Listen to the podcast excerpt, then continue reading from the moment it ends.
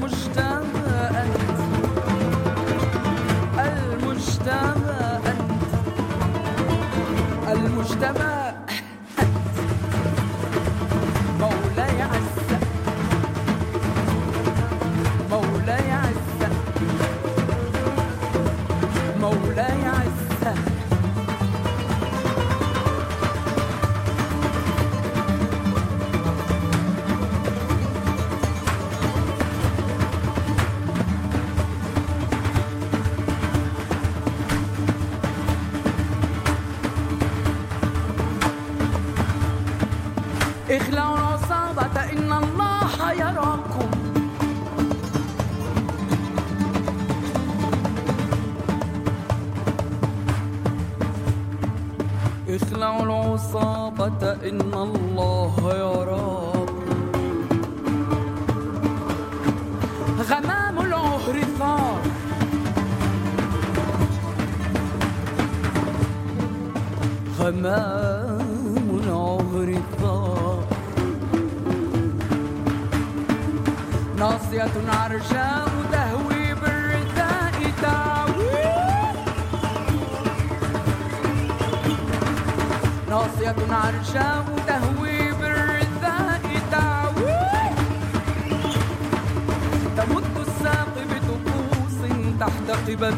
تستجاب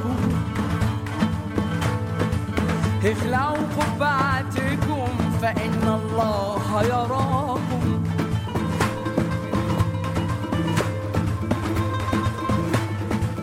اخلعوا قبعتكم فإن الله يراكم.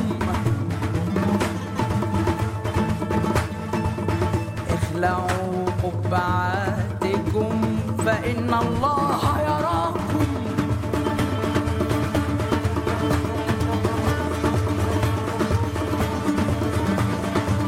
اخلعوا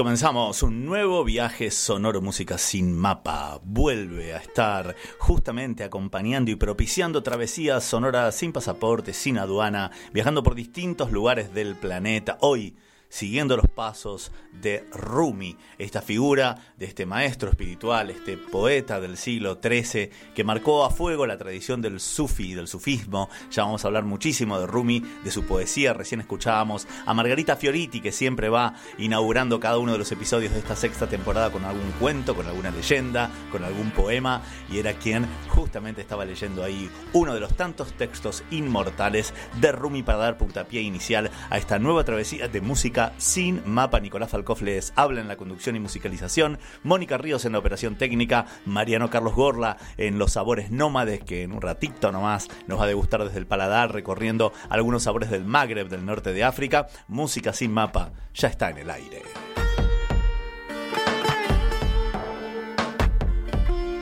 Y abríamos musicalmente el programa de hoy con un particular ensamble llamado Constantinople con el tema Maulai, eh, Kisha Tabasian y Galia Ben Ali, eh, este, este interesante dueto. El disco se llama In the Footsteps of Rumi. Galia Ben Ali es de Túnez, pero se radicó en Bélgica. Kisha Tabasian se ha emigrado desde muy pequeño con su familia a Quebec, a Canadá, así que ahí en Canadá se dio cita Constantinople con la presencia de la cantante Galia Ben Ali llevando a cabo este hermoso disco eh, que se llama A los pies de Rumi, que incluye el tema Maulai. Rumi dejó una obra que abarca más de 100.000 versos. Es fuente eterna de pasión, de poesía y también de guía espiritual. Sus poemas inspiraron con frecuencia a distintos músicos en la historia de la humanidad y por supuesto ahí escuchaban a Quilla Tabasian que fue musicalizando algunos de esos poemas y que abría musicalmente el programa de hoy. Este proyecto tomó forma concreta cuando la vocalista Kalia Ben Ali, cuyo arte conmovió profundamente a, a Tabasian, con su capacidad de transformar cada momento realmente en un estado extático, ¿eh? de asombro en cada nota. Galia y Quilla eligieron entonces una selección particular de poemas de Rumi en persa, pero también en árabe, para conformar este hermoso disco. Quilla Tabasian es un virtuoso del citar y y Galia Ben Ali, una gran cantante. Ambos ahí hicieron esta interacción de la mano de este antiguo maestro.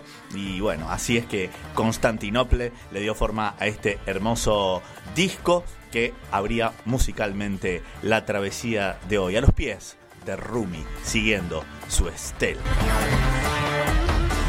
En ciudades de Irán como Shiraz, Isfahan y la propia capital Teherán, los poetas clásicos son venerados respetados por la gente común que se suele juntar en los jardines, en las plazas a leer poesía, algo a veces poco habitual en este lado del mundo, ¿no? Pero parece que por allá por Irán lo suelen hacer y por supuesto que la figura de Rumi eh, está siempre presente, con, como la de otros poetas de esas épocas de los siglos XIII y XIV.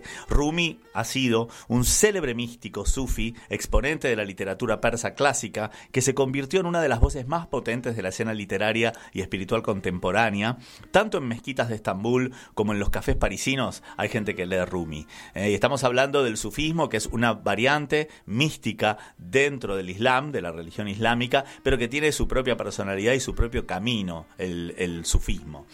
Yalal ad-Din Muhammad Bahli en persa, Selaleddin Mehmed Rumi en turco, Yalal ad-Din Muhammad Rumi en árabe, conocido como Maulana, Maulana o Meulana, que significa nuestro Señor en árabe, fue este célebre poeta musulmán, persa, erudita, religioso, que nació en 1207 en Balj, en la actual Afganistán.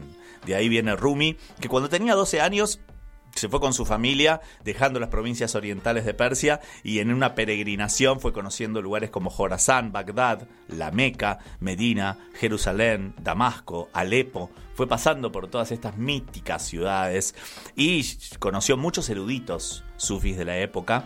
En Naishapur conoció al renombrado poeta persa sufi Farid al-Din Atar Atar le renombró como Halal ad-Din y le dijo a su padre, pronto este hijo tuyo hará arder a los aspirantes espirituales de este mundo. O sea, Atar fue maestro eh, de alguna manera de de Rumi y conformó una especie de linaje ¿eh? de poesía de la mano del sufismo. Rumi conoció a Said, amigo cercano de su padre, que lo inició en los misterios del sufismo y empezó a aprender justamente este camino espiritual. Durante nueve años fue instruido en la ciencia de los profetas y los estados, una instrucción que comenzó con un retiro estricto de 40 días, el número 40 aparece también, ¿no? Muchas veces en retiro de 40 días, la cuarentena, ¿no? Como esos procesos de un antes y un después eh, en la vida de, un ser humano. Y después de esos 40 días, varias disciplinas de meditación y ayuno iniciaron a Rumi eh, en el arte espiritual, eh, la elevación espiritual del sufismo.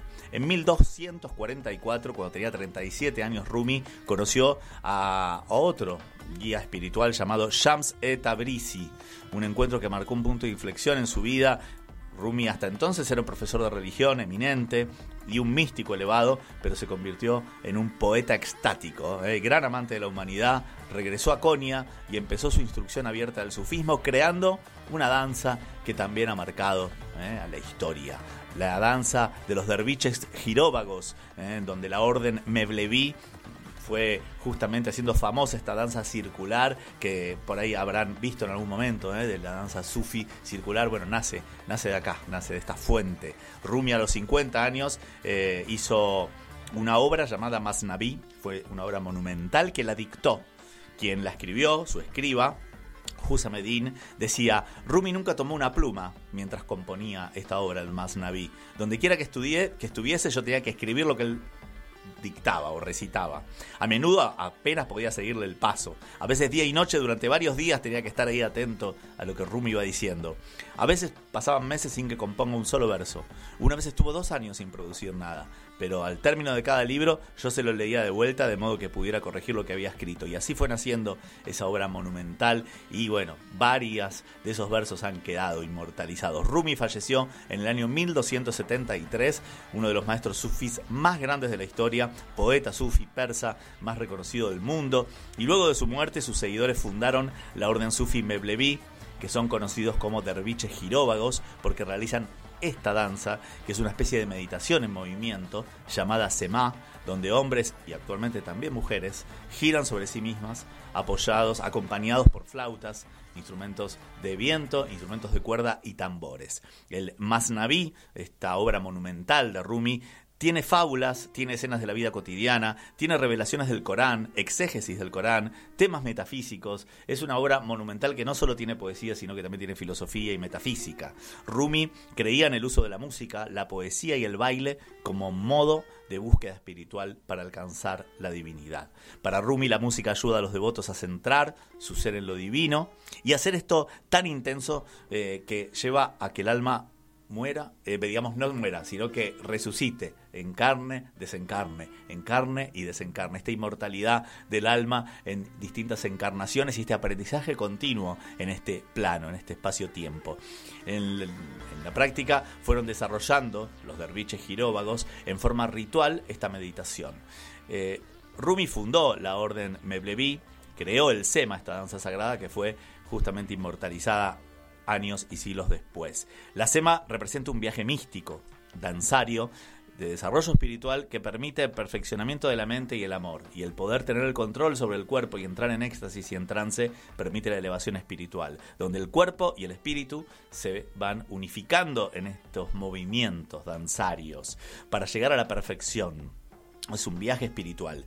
Y muchas veces ese viaje fue replicado por gente que no es musulmana y que por ahí sí toma del sufismo eh, este tipo de danzas, ¿no? Y hay muchísimas danzas circulares también en el mundo que permiten ahí esa práctica espiritual más allá de lo religioso. Rumi eh, ha verbalizado en, su obra, de alguna manera ha puesto en su obra esta necesidad del crecimiento, del crecimiento personal, espiritual y místico. Rumi siempre incluyó a todos en sus textos, no dejó afuera a nadie, no habla solamente del mundo sufi, ni del mundo hindú, ni del mundo judío, ni del cristiano, ni del musulmán, habla del ser humano, más allá de las creencias y las religiones. Y sus poemas se pueden escuchar en iglesias, pero también en sinagogas, también en monasterios y también en practicantes del budismo zen incluso, ¿no? En escenarios del arte, en músicos que los musicalizan y, siguen utilizando su obra desde lo artístico. Visiones, palabras, la vida de un gran ser humano que pasó por esta tierra y dejó un gran legado y que hoy nos está guiando en música sin mapa para escuchar distintas músicas, nos sirve de excusa distintas músicas de los pueblos. En estos días oscuros de incertidumbre social, con tanta intolerancia cultural, ojalá las palabras de Rumi, este, uno de los grandes poetas que tuvo la humanidad, que fue realmente un ejemplo de tolerancia y de amor, puedan inspirar al diálogo ¿eh? y provocar una interesante conversación sobre lo esencial que nos habita, sobre lo esencial de nuestra función como seres en este tiempo, en este espacio, en este plano. ¿eh? Aquello que la política no, no logra hacer, no logra unificar, tal vez el arte, tal vez la poesía, tal vez las búsquedas espirituales de la mano del arte y la poesía lo consigan. Una pregunta que siempre es necesaria volver a hacerse y que muchos músicos lo, lo hacen, como por ejemplo este vocalista iraní, iraní estadounidense, miren esta doble nacionalidad, ¿eh?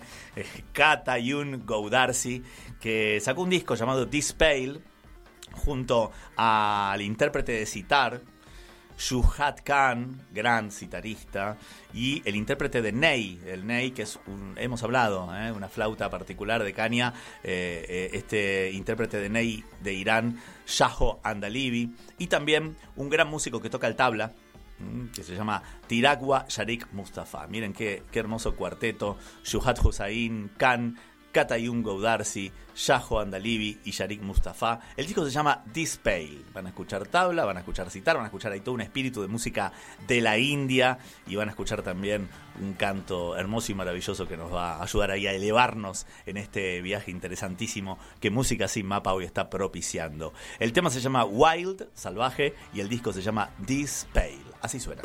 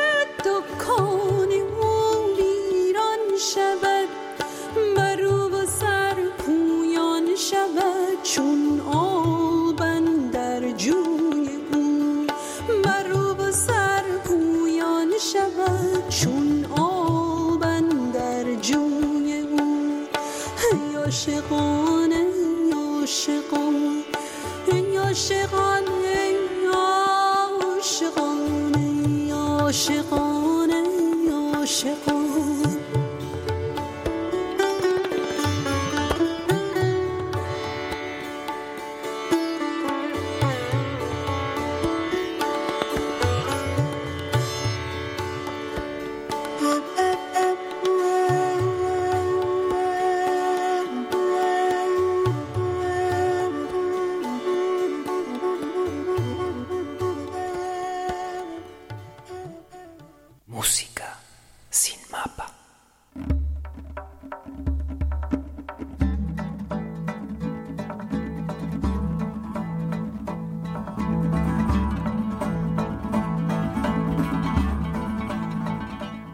Especial viaje, alto viaje, extático viaje, propiciado por Rumi, por su poesía y por la música que ha inspirado. Y escuchábamos a Yuhat Hussain Khan, Katayungo Utarsi, Shahwa Andalibi y Sharik Mustafa, este cuarteto impresionante eh, con el disco This Pale, el tema Wild. Y escuchábamos, entre otros instrumentos, el Ney, este instrumento de viento utilizado en la música de Oriente Medio. Por ahí el citar, el tabla es más conocido, el Ney a veces no tanto, así que volvemos a nombrarlo y a comentarlo.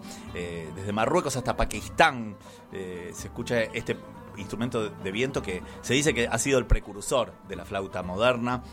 Es muy sencillo de elaborar, es una pieza de caña, ney significa eso, una pieza de caña hueca con seis agujeros delante y uno detrás para el pulgar. A pesar de su sencillez, el ney puede abarcar hasta tres octavas. Tocarlo bien es complicado. ¿eh? Tiene ahí como, como cierta parentesco, tal vez con la quena andina. ¿eh? Podríamos ahí de alguna manera enlazarlo, aunque nada que ver las músicas para las que se utiliza. Y de los instrumentos árabes se dice que el ney es insustituible. La palabra neima proviene del idioma pahlaví o persa. Neymar significa. ¿m? Es una flauta fabricada de caña y probablemente sea el instrumento más antiguo o uno de los más antiguos. Se dice que hace 5.000 años que existe. Se lo encontró en tumbas del antiguo Egipto, pinturas, ¿no? Con personas tocando el ney. También se encontraron neys en excavaciones de la antigua Ur, que fue una antigua ciudad, ciudad del sur de la Mesopotamia, sobre los años, estamos hablando de 4.000 a 3.000 años antes de Cristo, en lo que hoy se conoce como Irak. Es muy común en el mundo árabe eh, el ney como flauta también de pastoreo. Se dice que su origen pudo deberse a los propios pastores que para ocupar el tiempo hacían agujeros en trozos de caña y tocaban. ¿eh? Sonido induce también a la calma, a la tranquilidad, para calmar ahí al rebaño. Así que además de ocupar su tiempo, tranquilizaban a, a las ovejas. En Turquía se dice que es uno de los instrumentos principales de los derviches, que evoca profundos sentimientos espirituales y esta danza circular, el sema, es la ceremonia que celebran y que significa escuchar. Y de eso se trata, de escuchar la música, de moverse, de girar, envueltos en la magia del sonido, por ejemplo, de instrumentos como el nai o ney.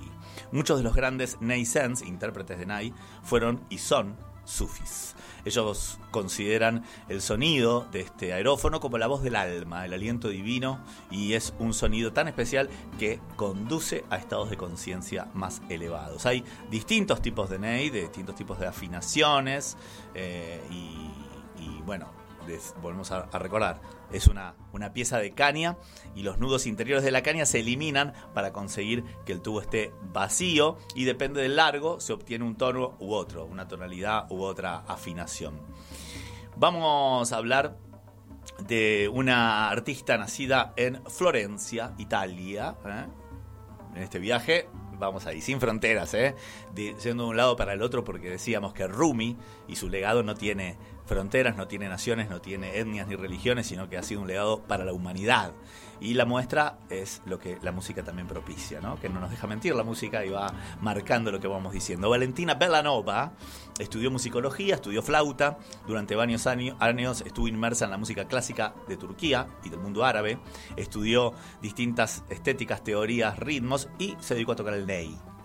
Justamente eh, esta flauta de caña, pero el ney turco y también el ney árabe, porque bueno, hay, algunas variaciones ¿eh? en, donde lo vayamos encontrando. Hizo un disco llamado Eremos, donde encarna antecedentes y experiencias musicales de, de su historia, pero retomando música antigua, música modal, experimentación en la música medieval ¿eh? y bueno, investigación profunda también de la música de Turquía. Eremos simboliza un viaje, el viaje del ermitaño, la ermitaña, a través de distintos mundos y épocas, acompañado de distintas figuras femeninas recurrentes en la mística del Mediterráneo, distintos arquetipos femeninos presentes en distintas culturas, han sido inspiradores para Valentina en un disco que de alguna manera sigue los pasos de Rumi también, que según Valentina y según quienes estamos ahí encarnando hoy este programa de radio, supo describir también lo que implica en la existencia humana separarse de la fuente de la fuente, de lo esencial, de la fuente cósmica,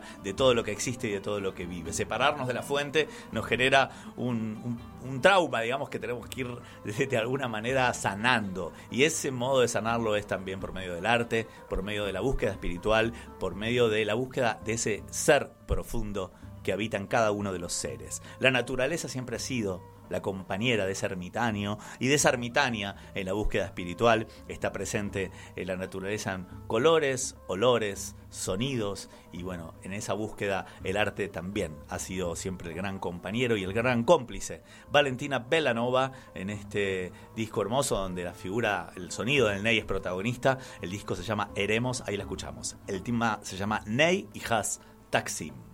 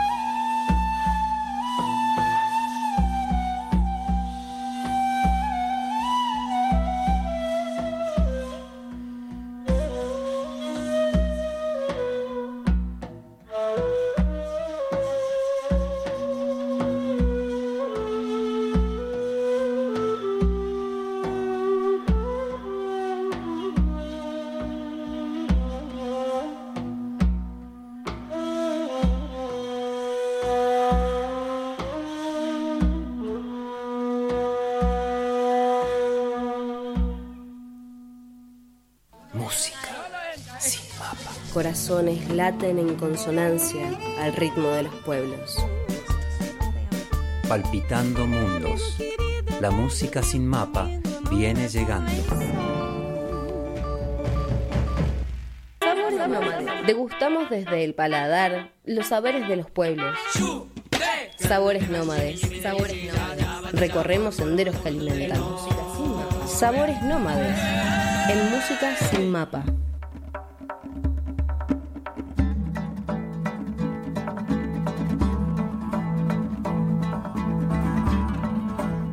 Almenados, el soplo de los vientos alicios, casas con fachadas blancas y azules, el color de la espuma y las olas. Esa huira, la antigua Mogador, es la novia del Atlántico y será nuestra anfitriona hoy. Cada verano la ciudad de Zahuira Mogador se baña de música. Aquí se celebra el Festival de la Cultura Gnawa, que celebra los ritmos afro-magrebíes. Y, gastronómicamente hablando, comenzaremos por el cuscús saicot, que es un plato frío que ayuda a combatir el calor del verano y la insolación. Se puede encontrar en las calles de Zahuira en cualquier puesto ambulante. Se cocina con leche batida, levén y mantequilla. El levén es una preparación tradicional que va desde el norte de África y nuestra Esahuira Mogador hasta el Medio Oriente y sur de India. Consiste en lo que podríamos llamar un suero de leche bajo en grasas y ligeramente ácido. El que encontramos en las calles de Esahuira está hecho con leche de cabra. Y desde luego en este pequeño pueblo pesquero gran parte de la fama se la lleva el pescado y en especial las sardinas.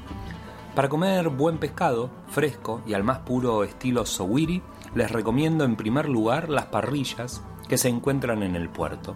No se tratan exactamente de un restaurante, sino que son mesas al aire libre.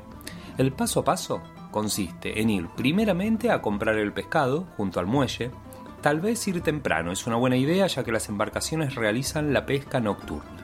Y después sí, llevar nuestro pescado fresco a las parrillas que hay allí mismo para que lo cocinen. Solamente te cobrarán el cocinado y la bebida. Pescado fresco, a la brasa, barato y delicioso, para quien guste. Otro plato y otra data, si entran por la puerta de la Medina llamada Bab Marrakech, siguiendo todo recto, encontrarán hacia la mitad los expositores con el pescado frito, para que elijan. Recomendación, las sardinas rellenas y rebozadas.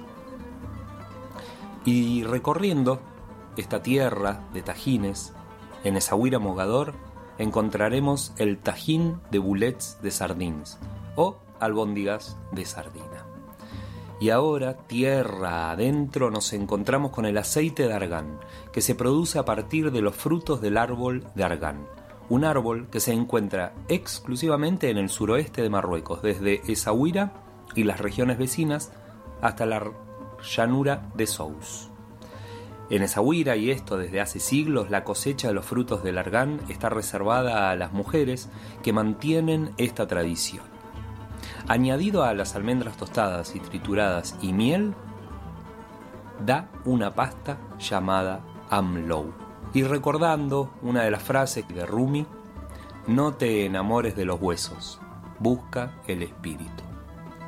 A continuación escucharemos a Sheb Isabab, productor y DJ, nacido en Argelia. Escucharemos el tema del disco La Griva, La Cajena Remixes del año 2006, Sadats, de Sufi Sony Remixes. Y así les deseo que los vientos alicios les sean propicios. اللهم صل عليك يا رسول الله اللهم صل عليك يا رسول الله وجاه النبي يا مولاي محمد الحبيب me feel me again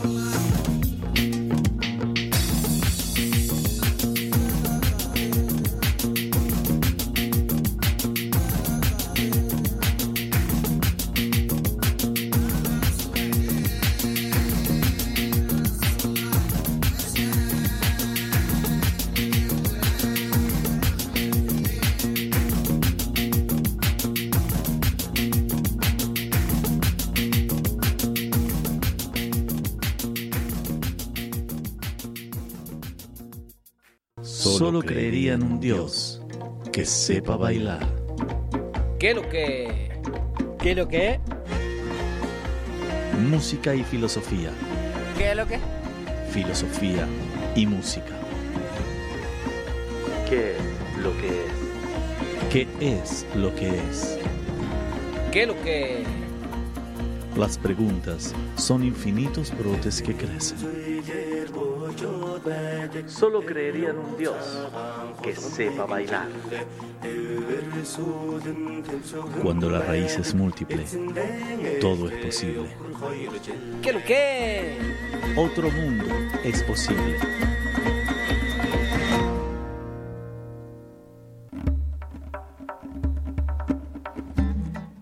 Derviche significa literalmente el que busca las puertas. Los derviches son los sufis, sufíes islámicos, y el sufismo es una corriente espiritual que surgió en Persia antes de la era cristiana, que se integró posteriormente en el Islam y que engloba 50 millones de personas en todo el mundo. El término derviche proviene de la palabra persa, darvish, término eh, que era habitual para denominar a los mendicantes ascéticos. Esta palabra también es usada para referirse a un temperamento imperturbable o ascético, es decir, para una actitud que sea indiferente a los bienes materiales y que esté abocada a la elevación espiritual. Un derviche es en el sentido más habitual de la palabra un miembro de una tarica, es decir, de una cofradía religiosa musulmana de carácter ascético o místico, sufi, y también designa en Irán y en Turquía a los religiosos mendicantes que en árabe se llaman fakir.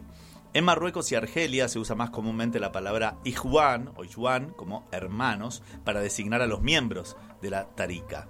Eh, La primera tarika de la que se tiene constancia es la llamada Qadiría, que fue creada en 1166, fundada por Abd al-Qadir al-Gilani.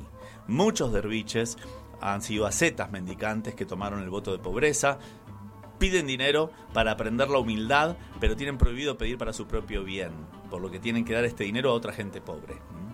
Y hay también varios grupos de derviches, como los sufíes, que pertenecen a los ascetas y místicos musulmanes, decíamos que tienen su origen en eh, distintos maestros, como Ali ibn Abi Talib, Abu Bakr as-Siddiq, y hablábamos ahí justamente de maestros con los que Rumi se fue encontrando en su peregrinación.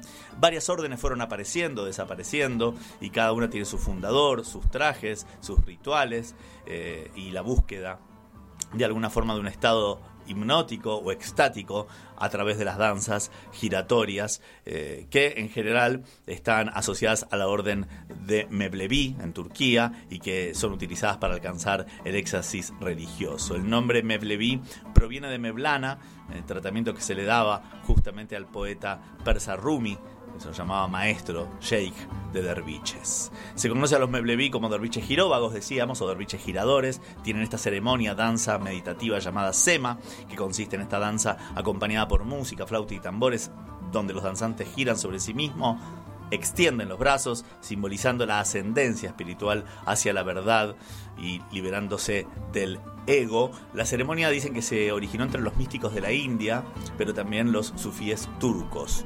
Y justamente hay un tema principal en el sufismo que tiene que ver con la unión con lo divino, el kurba o la santidad o alaya, que tiene que ver con ir más allá de la separación de la fuente, que, de la que hablaba también Rumi. Un camino de búsqueda y de experimentar lo divino en el ser a través del amor, ¿eh? algo que es universal y que va más allá de las creencias y las religiones, y una faceta espiritual que tiene que ver también con la música y con la poesía.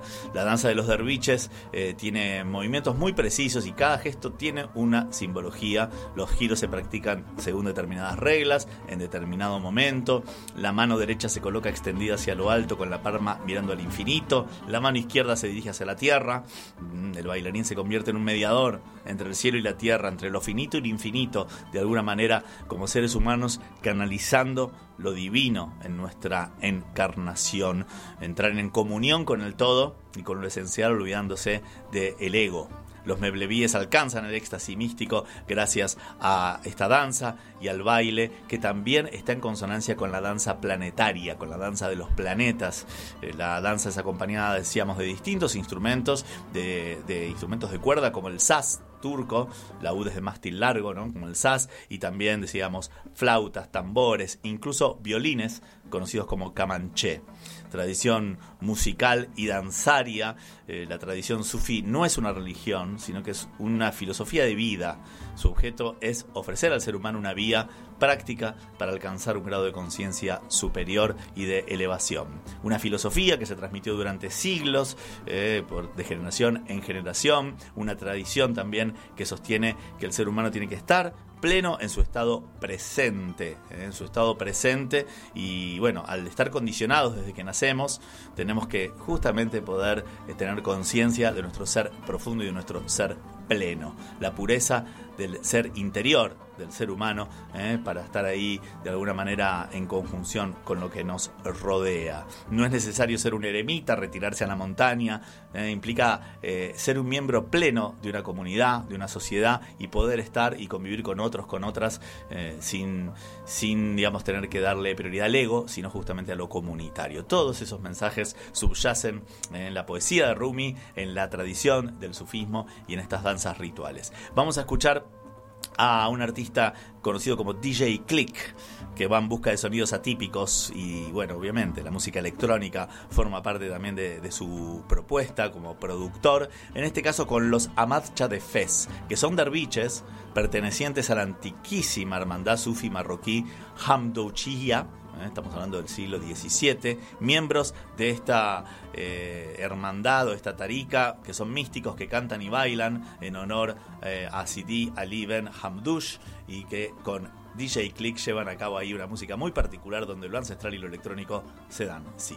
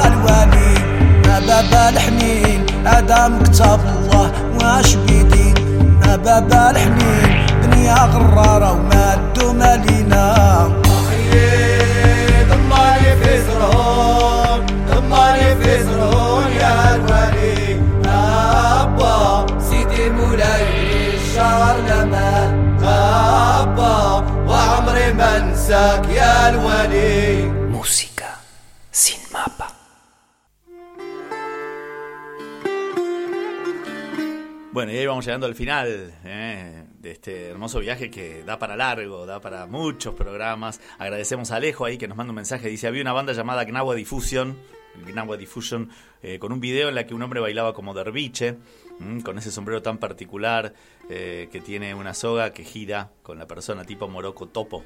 ¿Conoces esa banda? Me pregunta, sí, Gnawa Diffusion la hemos pasado en algún momento. Es una banda que también retoma la música Gnawa de la tradición berber de ahí del norte de África y la fusiona incluso con reggae.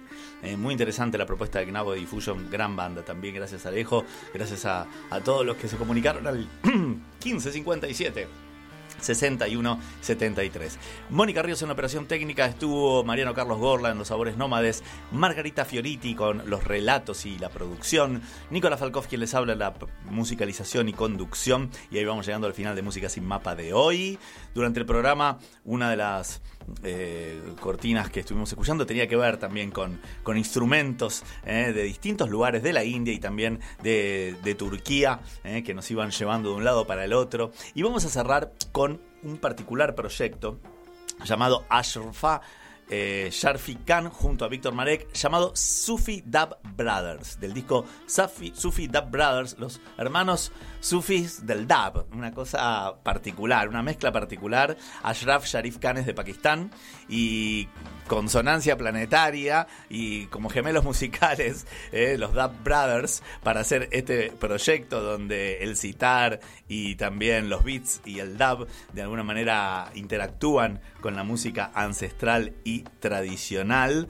Víctor Marek retoma el hip hop, el acid, el electro, el dub eh, y bueno, también la presencia del sitar ahí. Así que hermosa mezcla, los hermanos Sufi, los Sufi Dub Brothers eh, y esta particular mezcla para cerrar el programa de hoy. Gracias por estar del otro lado y hasta el próximo viaje.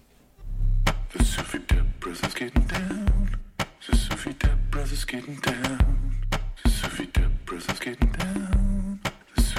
Brothers getting down, down.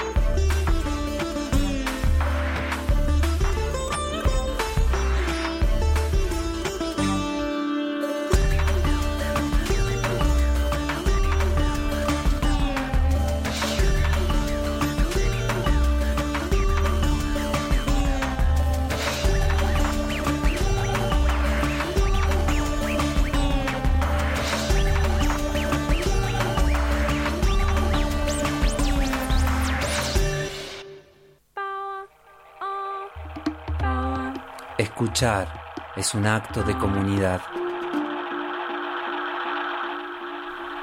Amplificando mundos.